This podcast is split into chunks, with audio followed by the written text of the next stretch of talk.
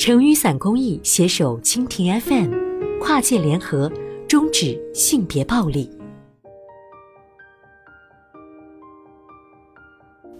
一直以来，撑伞君的后台都是大家提出疑问或者倾诉心声的地方。关心性别暴力，为遭受家暴者提供帮助的我们，最常看到的也是来自家暴受害者的求助。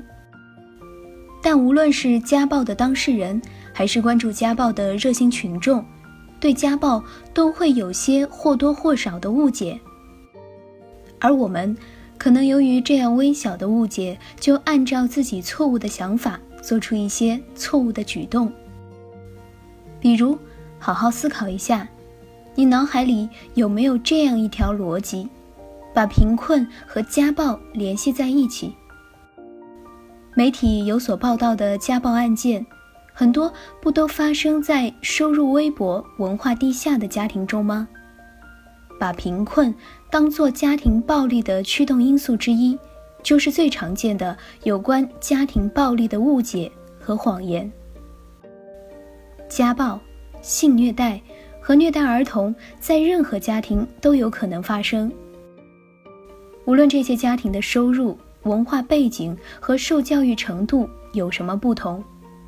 我们对于性别的刻板印象和其他一些因素都会导致这些误解的产生。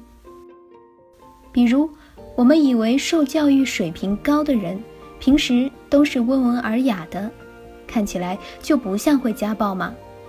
但如果这样的误解持续下去，一旦那些收入不错的女性遭到了家暴，就会有人质疑这件事的真实性。然而，这只是你所能看到的一部分事实。实际上，贫困会让受害者更倾向于报警或者寻求庇护，而有富裕且足够的资源的人们，有办法在亲戚朋友中找到空余的房间，暂时躲开施暴者。还有研究表明。富有的人们更不愿意打电话报警来解决家暴问题。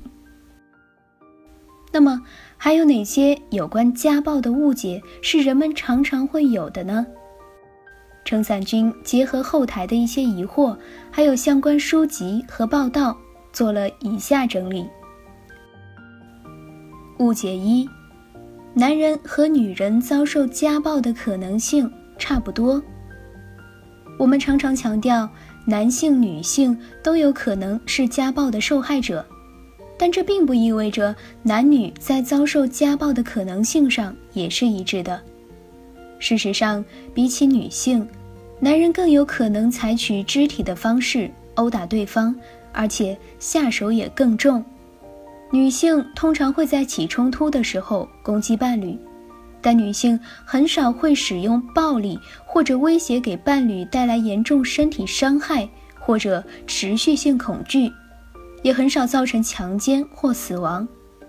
在美国，平均每天有三名女性死于他们的亲密伴侣之手，而男性很少被亲密伴侣打出重伤或身亡。误解二：醉酒会导致家暴。或者施虐者只是失控而已，这可以说是家暴受害者常有的自我怀疑了。相信你一定常常听到这样的话：“我的老公对我一直很好，但是他一喝酒就会打我。”或者，我相信他后来当时只是一时冲动，以后再也不会了。又或者，你走在路上。看到一个醉醺醺模样的人揣着酒瓶子朝他的伴侣身上砸去，你又会不会下意识的想：“哼，发酒疯罢了？”可以明确告诉你，醉酒不会导致暴力的产生，吸毒常常和家暴一起发生，但是醉酒不会让一个人突然变得暴力。我们也可以说，酒精不会导致酒驾。因为是司机本人决定醉酒后还要开车的，同样的，施虐者也只是把酒精当作暴力的借口罢了。误解三：男人虐待他们的家庭成员，因为他们小时候也曾被虐待过，或者施虐的男人在没有父亲的家庭环境中长大。当我们回溯一个施虐者的过去时，有时候会发现他也曾经是暴力的受害者，或者在一个单亲家庭长大。但这样的故事听多了，人们就会得出结论：遭受家暴的孩子长大也会家暴别人，甚至说没有父亲的孩子长大会充满施虐欲。这样的逻辑明显是有问题的。遭受虐待并不会让某个人爱上施虐。在我们听说的那些悲剧事情之外，其实还有更多人在儿童时期遭受过严重虐待，但他们并不会施暴，而把单亲强行和施暴倾向联系在一起，则更显得无理。我们也可以说，由妈妈抚育长大的孩子，可能还会在成长过程中对性别不平等。多一份理解呢。误解四，受害者要学会一些技巧，以防再次挑起暴力。这是典型的把家暴的过错转移到受害者身上的说法，就像人们常常怪罪遭受性骚扰的女性穿着清凉或者行为轻佻一样。这种看似好心，实则无用的建议，只会让受害者觉得。更无助，更恐惧。施暴者使用暴力，只是因为他们想这么做，为这种行为强加上任何借口都是可能的。这并不是受害者的某些特定行为引起的。很多受害者每天像走在刀山上一般生活，生怕施暴者会找到机会针对他们。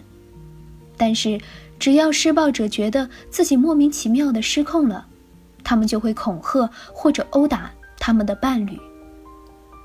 误解五：暴力和爱不能同时存在。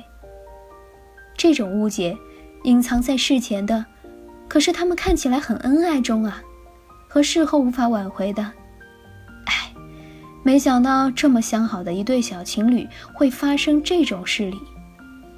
很多人会觉得暴力是完全排斥的。他们不可能同时存在于婚姻和家庭中，但是我们知道，有些父母经常会采取暴力手段教训爱子。尽管已婚人士不可能用爱的名义对配偶施虐，但是一方打了另一方后，夫妇还是生活在一起，婚姻也能维持很长时间。这是因为施虐的一方之后。通常会向受虐者表达爱意，而且对他们的错误行为进行道歉和忏悔。当然，所有这些并没有暗示暴力对婚姻是有好处的，因为大多数挨打的妻子最终还是离开了他们的丈夫。它只表明暴力有可能发生在一些爱还存在的关系中。误解六。如果一个人看起来跟伴侣过得很开心，或者想要跟伴侣待在一起，就意味着他不可能是受害者。笑容背后会有我们看不到的阴暗。几乎每个施暴者都拿得出受害者看似快乐的与他们待在一起的照片。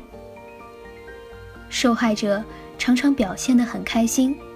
因为有些施暴者会以受害者活得没有激情为借口，对他们施暴，也有可能是受害者在某一刻很开心，因为施暴的伴侣在那时候对他们非常好，或者虐待在一段时间内都没有发生。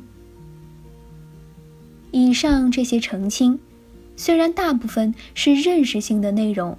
撑伞君更希望大家可以把这些认识融入到生活中去，在感受到自身或者周围人存在家暴可能的时候，不要再因为啊，他可能只是一时失控罢了，或者，可是他们俩看上去很恩爱等等这样的借口而放弃采取及时的措施。